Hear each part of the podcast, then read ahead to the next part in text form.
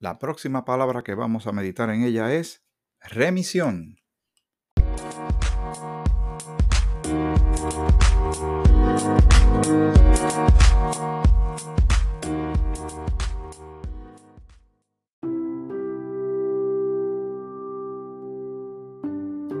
El Señor te bendiga. Bienvenido a Grace 21, Gracia para el siglo XXI. Te saluda Miguel Antonio Ortiz, esperando que te encuentres bien tú y toda tu familia. Saludos, muy buenos días, o muy buenas tardes o buenas noches, dependiendo a qué hora estén escuchando estos episodios.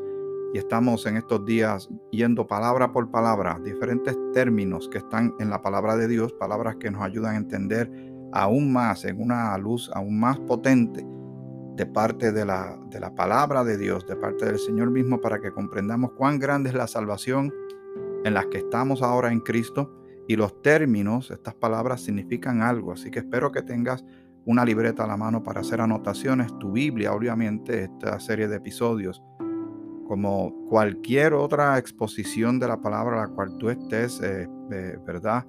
Eh, escuchando o viendo, cualquier estudio bíblico, si no tienes la Biblia a la mano, pues entonces se te va a hacer un poquito difícil seguir la línea de pensamiento y, es bueno que tú mismo o tú misma leas de la misma escritura lo que dice ahí y entonces también sigas indagando, buscando aún más, teniendo curiosidad genuina, eh, porque es de gran beneficio para cada uno de nosotros cuando escudriñamos estudiamos, meditamos en la palabra de Dios. Nos impacta nuestra mente, nuestra actitud, nuestra cosmovisión, cómo vemos la vida, cómo vemos las circunstancias, lo que vemos a través del mundo, cómo nos vemos a nosotros mismos, nuestros sentimientos, nuestra identidad y también cómo vemos a los demás, eh, a la manera de Dios, a través de la palabra de Dios. Muy bien, la palabra remisión es la que tenemos en consideración en este episodio y hay, voy a buscar una definición que no es bíblica, es general, que se encuentra en, en búsquedas del Internet. Y dice aquí qué significa la palabra remisión. Esto es en Wikipedia y con Wikipedia pues uno tiene que tener siempre un asterisco porque se ha probado que no son exactamente precisos. Pero vamos a tomarlo de ejemplo, ¿qué te parece? ¿Qué significa la palabra remisión? La remisión es la atenuación o desaparición completa en el paciente de los signos y síntomas de su enfermedad, ya sea como consecuencia del tratamiento o de forma espontánea, o sea, remisión espontánea. El término también puede usarse para referirse al periodo durante el cual ocurre esta disminución. Remisión suena como quitar, ¿verdad? O como atenuar, como, como bajar la cantidad de algo. Pero nos interesa más lo que tenga que decir la palabra de Dios. Vamos a leer Romanos, el capítulo 3 y el versículo 25, que le hemos estado dando bastante duro, porque hay muchas de las palabras que hemos estado meditando en ellas se encuentran en estos textos del capítulo 3 de Romanos. Romanos capítulo 3, el versículo 25. Dice así, voy a aprovechar que lo tengo aquí cerquita con algo con que marcarlo, lo voy a marcar para mí también. Dice, a quien Dios puso como propiciación por medio de la fe en su sangre, para manifestar su justicia a causa de haber pasado por alto en su paciencia los pecados pasados. Muy bien. En la, el versículo 24 también es importante. Dice, siendo justificados gratuitamente por su gracia, mediante la redención que es en Cristo Jesús. Muy bien. Vamos a, entonces a ir al diccionario bíblico de donde estamos tomando todas estas definiciones. Podemos buscar otras fuentes, tú puedes buscar otras fuentes, pero estamos utilizando el Dictionary of the Gospel, escrito por Thomas M. Brusha, B-R-U-S-C-H-A. Él es de Warren, Michigan. Dice así, remisión básicamente significa perdón, echar fuera, perder o dejar libre. La palabra griega apesis, A-P-H-E-S-I-S, apesis o afesis, es traducida eh, tanto como remisión y perdón. Hay sin embargo dos tipos de perdón enseñados en la Biblia. Antes de la cruz, a los hombres les fue ofrecido un perdón temporero, pero después de la cruz el mensaje de total y completo perdón se dio a conocer. En el Antiguo Testamento, eso habría que leer Levíticos eh, capítulos 4 y 5, que te invito a que lo hagas después con calma, para que tengas más información con relación a, este término. En el Antiguo Testamento, cuando el sacerdote, la gente común o el regente que mandaba al momento cometían ciertos pecados, un sacrificio de animal era ofrecido a Dios para su perdón. Se llamaba el día de expiación, según Levítico 16. Era un día especial en el cual una vez al año el sumo sacerdote tomaba dos cabras. Una cabra la sacrificaba en el altar y llevaba su sangre detrás del velo al lugar santísimo y la rociaba sobre el trono de misericordia por los pecados de la congregación de Israel. Luego el sumo sacerdote colocaba las manos sobre la otra cabra y confesaba todos los pecados de Israel. Entonces esa cabra era llevada al desierto y dejada libre. Este era un cuadro, de, un cuadro perdón, de perdón, la liberación de sus pecados y de echarlo fuera. Pero noten que siempre tenía que haber un sacrificio. Todo eso era una sombra, un tipo de lo que significaría cuando Cristo fuera a la cruz. Todo eso se va viendo claramente en el Antiguo Testamento. Cuando Abraham iba a sacrificar a su hijo Isaac, y, Dios no se lo permitió.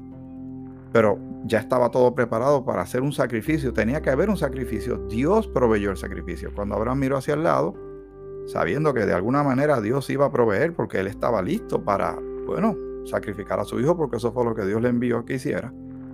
Eh, Abraham por eso se le toma como modelo de gran fe.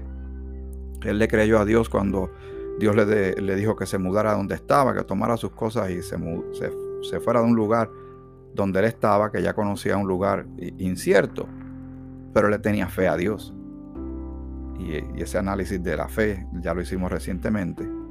Y también cada uno de nosotros tiene que pensar cuál es nuestro nivel de fe. Cuánta fe le tenemos a Dios. Cuánto le creemos a Dios. Así que estamos viendo que había una solicitud de parte de Jehová a la nación de Israel para que si ellos querían tener perdón de sus pecados, que era simplemente temporero, tenía que hacerlo a la manera de Dios. Y había siempre un, el, representante, era un sumo sacerdote que era el único que tenía acceso al lugar santísimo.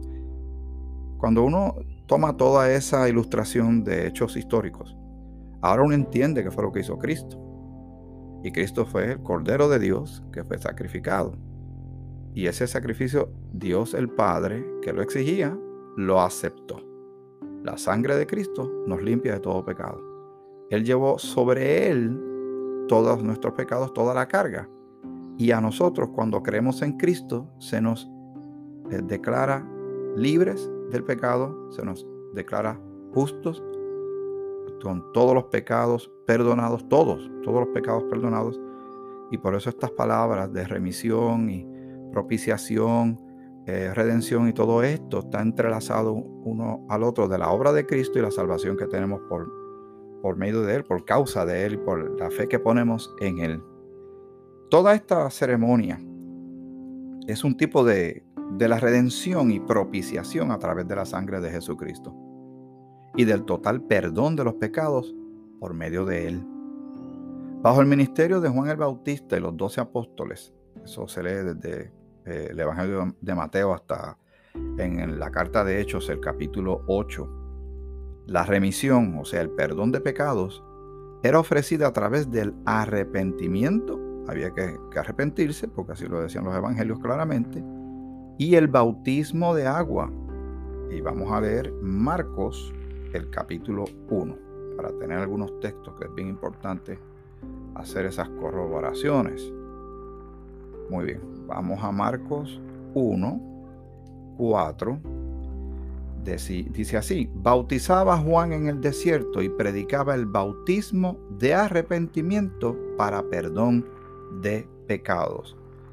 Y entonces también podemos leer Hechos, Hechos, el capítulo 2, Hechos 2 y el versículo 38 dice así la palabra de nuestro Señor. Pedro les dijo, arrepentíos y bautícese cada uno de vosotros en el nombre de Jesucristo para perdón de los pecados y recibiréis el don del Espíritu Santo. Este mensaje y práctica era con el propósito de llamar al remanente creyente de Israel y limpiar esa nación creyente. Al comparar Hechos 2.38 con Hechos 3.19, y vamos a hacer la comparativa ya que estamos ahí cerquita. Hechos 3.19, que dice de la siguiente forma, así que arrepentíos y convertíos para que sean borrados vuestros pecados, para que vengan de la presencia del Señor tiempos de refrigerio. Al comparar Hechos 2.38, perdón, con Hechos 3.19, es claro que esta oferta de remisión era solo un perdón por sus pecados hasta la segunda venida de Jesucristo, cuando los pecados de Israel como nación serán finalmente borrados. Es al momento de la conversión del apóstol Pablo en Hechos 9, junto con el mensaje de la gracia que Jesucristo le reveló a él y su singular ministerio hacia los gentiles, que Dios ha puesto la promesa a Israel de perdón nacional a un lado y con ella eh, perdón a través del bautismo por agua, porque era lo que le estaba pidiendo Jehová a ellos durante la presente era de la gracia.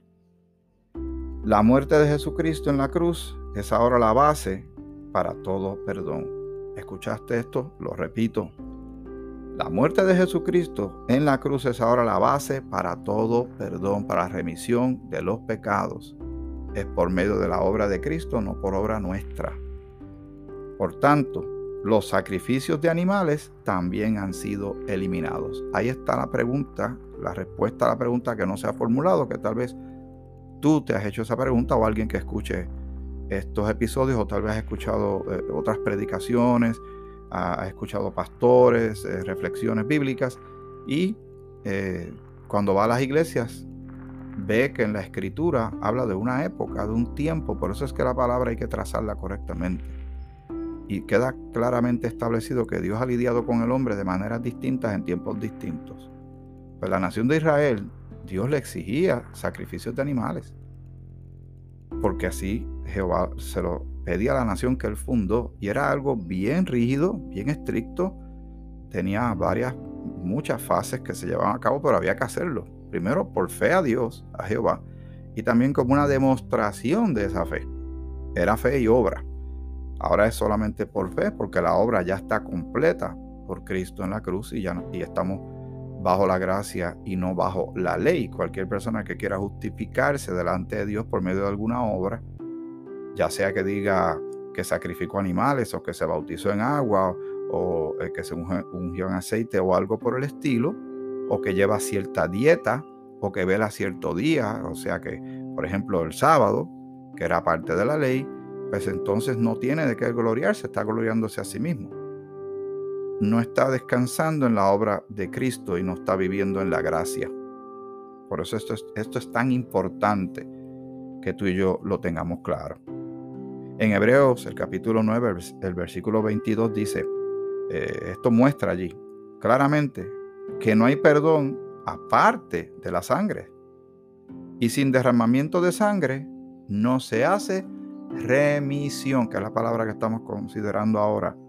No se quita, no se limpian los pecados sin el derramamiento de sangre, pero no es cualquier sangre. Aquello era simplemente, ya eso de, sacrificar animales, ya Dios no le exige, eso tuvo su tiempo. Ya Dios no está lidiando ni con Israel ni con los gentiles, con el resto de la humanidad bajo esos términos, porque Él ya proveyó, así como le proveyó a Abraham de un carnero, un, cordero, un sacrificio para que él no tuviera que matar a su hijo Isaac. Dios mismo lo proveyó. Así Dios proveyó a su Hijo Jesucristo para salvar a los pecadores.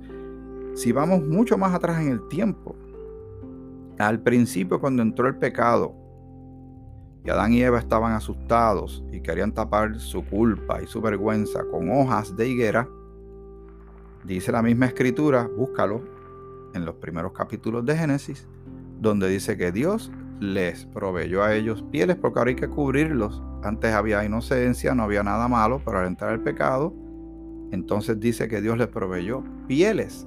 ¿Qué significa esto? Que esa piel estaba sobre un animal. antes de ponérselo a ellos encima, ¿cierto? Obviamente hubo un sacrificio. Dios proveyó esa cobertura para cubrir su culpa, su vergüenza a la manera de Dios. Y Dios ahora hace eso, pero por medio de Cristo. Yo sé que muchos de ustedes ya esto lo saben y se deleitan y lo comprenden, pero yo lo voy llevando poco a poco, porque yo no sé cuán lejos llegan estos episodios. No sé quién lo está escuchando, dónde lo está escuchando. Y esta persona tal vez por primera vez se le está presentando estos eh, aspectos, estos aspectos bíblicos de la salvación y de la gracia de Dios de una manera con calma para que entonces siga indagando y buscando, averiguando estas cosas. En Hebreos el capítulo 10, el versículo 4, prosigue diciendo que la sangre de animales tampoco es suficiente. Por eso si alguien pretende alguna cultura en algún lugar del mundo, si alguna iglesia dice no, porque en la Biblia dice, bueno, puede que bíblicamente estén correctos en el sentido de que en la Biblia hubo un momento que Dios, Jehová, el Padre, pedía sacrificios de animales. Sí, está en la Biblia, pero dispensacionalmente estaría completamente incorrecto porque está llevando a cabo algo que ya está en desuso, que ya Dios dijo que no, no, con eso no se puede satisfacer al, al juez que declaró que la paga del pecado e, es muerte. Y ya su Hijo Jesucristo hizo la obra absoluta, perfecta y completa en la cruz una vez y para siempre. Así que Hebreos 10.4 prosigue diciendo que la sangre de animales tampoco es suficiente, porque la sangre de los toros y de los machos cabríos no puede quitar los pecados. Léelo en Hebreos 10, el versículo 4. Voy a aprovechar ya que estamos en este punto tan crítico. Y yo lo voy a leer junto a ti, porque es bien importante. Hebreos 10 y el versículo 4 y de una vez yo aprovecho y le hago una marquita aquí, le pongo un color para que sobresalga, ¿verdad? La próxima vez que ande por esta área, pues esto me va a llamar la atención. Dice, eh, porque la sangre de los toros y de los machos cabríos no puede quitar los pecados, dice Hebreos capítulo 10, versículo 4.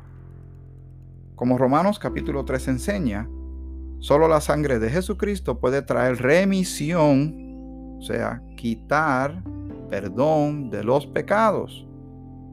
Su sangre provee total y completa remoción de nuestros pecados. Los pecados son llevados fuera una vez y por todas, o sea, permanentemente por la obra de Cristo en la cruz. En Hebreos 10, ya que estamos aquí, lo tenemos cerquita, porque estábamos leyendo de ese capítulo hace un instante atrás. Vamos a leer entonces el versículo 10, Hebreos 10, 10. Dice así la palabra de nuestro Señor. En esa voluntad somos santificados mediante la ofrenda del cuerpo de Jesucristo hecha una vez para siempre. Márcalo, bien importante. Vamos al versículo 14 de Hebreos 10. Porque con una sola ofrenda, o sea, una sola, un solo sacrificio, una sola muerte, aquellos creen que hay que estar matando a Jesucristo todo el tiempo, o si Cristo va a regresar para que lo maten otra vez, no, están muy equivocados, sumamente equivocados. Dice el versículo 14, porque con una sola ofrenda hizo perfectos para siempre a los santificados. Así que ante los ojos de Dios y porque Cristo es perfecto y su obra fue perfecta, tú y yo somos declarados perfectos. No lo somos. Tú lo tienes bien claro y yo también lo tengo bien claro. Pero cuando estamos hablando de salvación y nuestra posición delante de Dios por medio de la fe puesta en Cristo y de la obra de Cristo, Dios nos ve perfectos, perfectamente perdonados, perfectamente santos, perfectamente redimidos, perfecta y completa y eternamente reconciliados Dios. ¿No te parece eso extraordinario, maravilloso, súper poderoso? Por eso al Señor se le alaba, se le glorifica, se le exalta y se le anuncia a otros. Hay mucha gente que no sabe estas cosas que tú y yo estamos meditando en ellas. Otro eh, texto más. Hebreos 10, Ahora vamos al versículo 17. Y nunca más me acordaré de sus pecados y transgresiones. Uno comete el error de uno estar sacándose en cara todo el tiempo tantas cosas y está pidiéndole perdón al Señor todo el día y arrepintiéndose todo el tiempo. Se nos hace hasta prácticamente imposible evitarlo porque ahora estamos conscientes no tan solo de la obra de Cristo y quién es Cristo, sino de la pecaminosidad, del pecado que hay. Pero también debemos buscar la manera de vivir vidas victoriosas. Somos más que vencedores por medio de Jesucristo, por medio de aquel que nos amó. Y ya hemos sido declarados justos. Podemos sentirnos eh, a gusto delante del Señor por medio de la obra de Cristo. Nunca olvidemos que es por Cristo, por gracia. Amén. Por esto es que Pablo habla sobre nuestro perdón en esta era de la gracia como incondicional y en tiempo pasado. Nosotros como creyentes no necesitamos orar por perdón ya que hemos recibido total perdón en Cristo, pero siempre lo hacemos. Estamos pidiéndole perdón por los pecados al Señor como si se nos olvidara que bíblicamente dice que Él ya nos perdonó. Ese, eso va a ser un poquito difícil y yo creo que cada cual pues que lo maneje como verdad, lo, considere delante de Dios, pero no olvidemos que Dios está diciendo que Él perdonó ya todos nuestros pecados y debemos vivir vidas que demuestren eso. Vidas de gozo, no de aprovecharnos, no de que nos ha dado, nos dieron un cheque en blanco para hacer lo que nos dé la gana. Todo lo contrario. Al haber sido libertados del pecado, ahora tenemos la libertad de servir a Dios, obedecer a Dios, seguirle, alabar su nombre y servirle a los demás. Espero que, que medites bien este punto porque es, es bien difícil. Se nos ha enseñado tantas, tantas veces que tenemos que estar confesando los pecados todos los días, que se nos olvida que ya nuestros pecados ya han sido perdonados en Cristo. Medita, medita en esto. Para mí, tengo que enfatizarlo porque siento que debe ser así. Que cada uno medite en esta verdad. Efesios 1.7 dice, en quien tenemos redención por su sangre, el perdón de pecados. Efesios 1.7. Efesios el capítulo 4. El versículo 32 que lo hemos considerado en el pasado. Lo hacemos nuevamente y aprovecha y márcalo de una vez. Dice, antes, sed benignos, o sea, buenos, unos con otros, misericordiosos, perdonándoos unos a otros como Dios también os perdonó a vosotros en Cristo Jesús, lo da como un hecho pasado ya, o sea, ya sucedió. ¿Cuándo fue que el Señor perdonó tus pecados y los míos? Cuando creímos en Cristo. Ahí fue que hubo esa reconciliación y se nos imputa toda la obra de Cristo como si la hubiésemos hecho nosotros, aunque la hizo Él. ¿Ves cómo todo va haciendo conexión un, una palabra con la otra? Todo esto proviene de Dios. Colosenses 1, el versículo 14, tengo que avanzar porque el tiempo se me está acabando rapidito. Colosenses 1:14 dice, en quien tenemos redención por su sangre, o sea, la sangre de Cristo, el perdón de pecados. ¿Cuáles pecados? Pues todos los pecados. Colosenses capítulo 2, el versículo 13 dice, y a vosotros estando muertos en pecados y en la incircuncisión de vuestra carne, os dio vida juntamente con él. Y el 3, Colosenses 3, 13 dice así la palabra de Dios, soportan, soportándoos unos a otros y perdonándoos unos a otros. Si alguno tuviere queja contra otro, de la manera que Cristo os perdonó, o sea que ya es un done deal, es un hecho, así también hacedlo vosotros. Por eso como el Señor ya nos perdona a nosotros, debemos perdonar a los demás. Esto es bien, bien importante que lo tengamos claro tú y yo. Todo lo que hemos dicho hasta ahora pertenece a la palabra griega apesis, A-P-H-E-S-I-S. Sin embargo, la palabra remisión en Romanos 3:25 es paresis. P-A-R-E-S-I-S, una palabra griega diferente. Paresis es el pasar por alto una deuda. Romanos 3:25 está diciendo, Dios puso a Cristo para hacer el sacrificio satisfactorio por los pecados, lo cual declara la verdad de que Dios fue recto, o sea, justo, en pasar por alto los pecados de las eras pasadas. Esto se refiere a los pecados de los santos del Antiguo Testamento. Se hablará más sobre este asunto cuando venga la definición de la palabra paciencia. Hasta aquí. Grace 21, gracias para el siglo XXI. Que el Señor te bendiga, te bendiga mucho.